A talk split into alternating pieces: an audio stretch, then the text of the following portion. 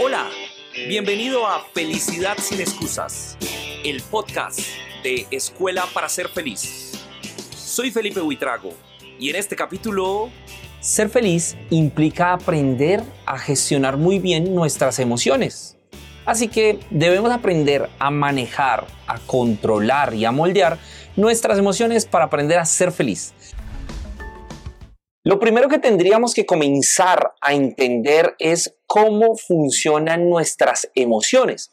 Paul Ekman clasifica las emociones y lo que invita es a pensar en las emociones como algo que nosotros exteriorizamos de un proceso químico y fisiológico que ocurre de un impulso externo en nosotros. Y es que muchas veces nos desencasillan el no manejar muy bien nuestras emociones como cuando pasa el secuestro de la amígdala, que es esa situación donde nos vamos al punto de volver a nuestra simple sensación primitiva de responder con agresividad después de que nuestra amígdala es secuestrada. Suele suceder muchas veces y es muy curioso que cuando una persona se queja, tiene eh, alrededor de su vida más cosas negativas, la respuesta siempre es primaria y primitiva en querer pelear, querer decir que nada de eso es problema de él y responder de una manera no tan pasiva. Pero es que de esas seis emociones que clasifica Paul quiero que hablemos de cada una de ellas y orientemos todo este trabajo a entender cómo podemos mejorar el manejo de ellas frente a las situaciones que nos pasan en la vida cotidiana. La primera es el miedo y el miedo es particularmente todo lo que nos rodea alrededor de tener mucha incertidumbre en la vida y de disminuir el riesgo. El miedo siempre está presente en cada uno de nosotros. Es más, en casi todas las situaciones de la vida nosotros solemos ser focos de miedo, tenemos mucho miedo. Miedo porque no conocemos lo que va a pasar, miedo porque no conocemos a dónde vamos a llegar, miedo porque no sabemos si se están acercando a nosotros para una manera eh, positiva y para hacernos el bien o al contrario, para hacernos el mal. El miedo es parte fundamental de todo lo que nos rodea y no está bien pensar que no debemos sentirlo y que debemos suprimirlo. Es algo natural, es natural tener miedo. Pero lo que debemos aprender es a gestionar esta emoción, a manejar el miedo de una forma distinta, a jugar, por decirlo así, con el miedo para convertirlo en un aliado que se vuelva precaución. Lo que hacemos con esto es que el miedo no lo suprimimos. Lo que hacemos con esto es que el miedo hace parte de cómo vamos a enfrentar una situación y de esa manera disminuir el riesgo y lograr disminuir la incertidumbre. Entre más logramos disminuir el miedo, pues más actuamos con precaución. Cuanto menos incertidumbre hay, cuanto menos presión hay, la relación de miedo se convierte en precaución. Entonces hacemos las cosas con precaución. Lo importante que es poder reaccionar de una manera pasiva frente a esto, no de una manera desesperada, que lo que nos lleva es a cometer muchos errores. Otra emoción es la sorpresa. Y la sorpresa es una, yo digo que es una de las emociones que es difícil fingir, porque la sorpresa aparece en cualquier momento. La sorpresa hace parte para el cambio, para la evolución constante, para lo que encontramos en lo que pasa en la vida cotidianamente. Hay muchas cosas que nos pueden sorprender. Frente a esa respuesta, lo que tenemos que aprender es asumir esos estímulos de una manera que sea secuencial. La sorpresa frente a situaciones que nos ocurren que no podemos controlar, lo mejor es manejarla con tiempos, con tiempos de respuesta. Por ejemplo, Muchas veces nos dicen que ante un temblor, ante un terremoto, ante una catástrofe, lo que tenemos que hacer es actuar con calma. Y sí, frente a situaciones de sorpresa, lo mejor que podemos hacer es volvernos secuenciales y antes de actuar, comenzar a planear un paso a paso. Quizás eso, a pesar de que nos tome con sorpresa, no nos hace reaccionar con desesperación y es importante para el manejo de emociones en una vida feliz. Otra de las emociones es la aversión. Algunas veces se define como el asco, pero esa aversión es algo que nosotros no podemos controlar. Es quizás una de las emociones más sinceras que hay porque facialmente y en tu lenguaje no verbal se te va a exteriorizar de una manera muy rápida. Pero la aversión es una de esas emociones que llegan a nosotros en cualquier momento y se nos da muchas veces cuando nosotros intentamos entrar a un grupo o alguien intenta conectar con nosotros y realmente no hay feeling, no encajamos. Siempre hay aversión por muchas cosas, incluso hay aversión por nuevos trabajos, por nuevos retos, por nuevo conocimiento o incluso hay aversión en torno a ideales. Y es normal que ocurra porque no podemos decirle a todo que sí. Pero siempre es bueno manejar esto con cierta pausa en la medida en que nosotros podemos tener carácter para hacerlo. Y quiero decirte que el carácter no es ir directamente a herir a las personas. Alguien que hiere a diestra y siniestra porque es un jefe o porque tiene un mando superior, no es una persona con carácter. Eso no quiere decir tener carácter. Tener, tener carácter significa asumir nuestras ideas y posiciones y que esas posiciones e ideas lo que hagan es que finalmente puedan facilitar en torno a lo que nosotros hacemos una buena comunicación para generar un aprendizaje. Eso es diferente, es diferente cuando un líder o cuando una persona te retroalimenta de manera positiva, firme a sus convicciones, firme a sus principios y valores, pero sin necesidad de maltratarte y herirte. Entonces, en procesos de aversión es muy importante ser directo para que manejes tus emociones de manera correcta.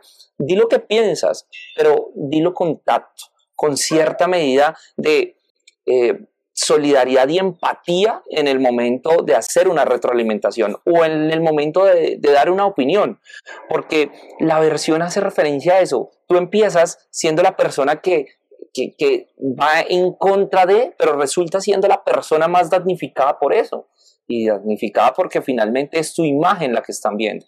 Y por no manejar nuestras emociones con relación a lo que no nos parece, nos podemos ver un poco no solamente testarudos, sino dentro de todo calificados como malas personas. Por eso es importante con prudencia manejar esta emoción. La otra emoción es la ira y es que vivimos enfermos de irampión, lo llamo yo, cuando decidimos crear las jornadas de vacunación contra la rabia y, la y, lo negativo y las enfermedades de transmisión mental, creamos algo que se llama la irampión y la irampión la clasificamos como una enfermedad que nos inventamos que es una vasodilatación de las venas que conectan el corazón y la cabeza, donde se sube toda la sangre a la cabeza y se nos pone la cara roja, se nos suelta la lengua y, y lastimamos a otros y ahí se centra la ira. No manejar la ira te va a llevar a que en tus procesos de largo plazo las relaciones se dañen tanto porque tu impulso va a superar totalmente la razón de ser de poder pensar y tomar una decisión. Lo hacemos de manera impulsiva. Es más, incluso en la irampión lo que ocurre en nosotros es volver a nuestra relación biológica más simple, que es matarnos a golpes, molernos a golpes, lastimar. ¿Te has dado cuenta que cuando tu irampión se llega a los niveles más altos y se te sube, la sangre baja a las manos porque quieres golpear? Pues básicamente porque se apropia de nosotros y se adueña de nosotros lo que no debemos que se adueñe, que son las emociones por encima de las razones. Y debe haber un equilibrio entre las dos. Así que es importante para una vida feliz comenzar a manejar y moldear la ira. Te puede sacar la, la, la, la chispa, te puede dar mal genio, te puede salir de tus casillas en cualquier momento. Pero también hay que ser muy inteligente para saberlo hacer. Así que a controlar la ira y que no nos dé tanta irampión.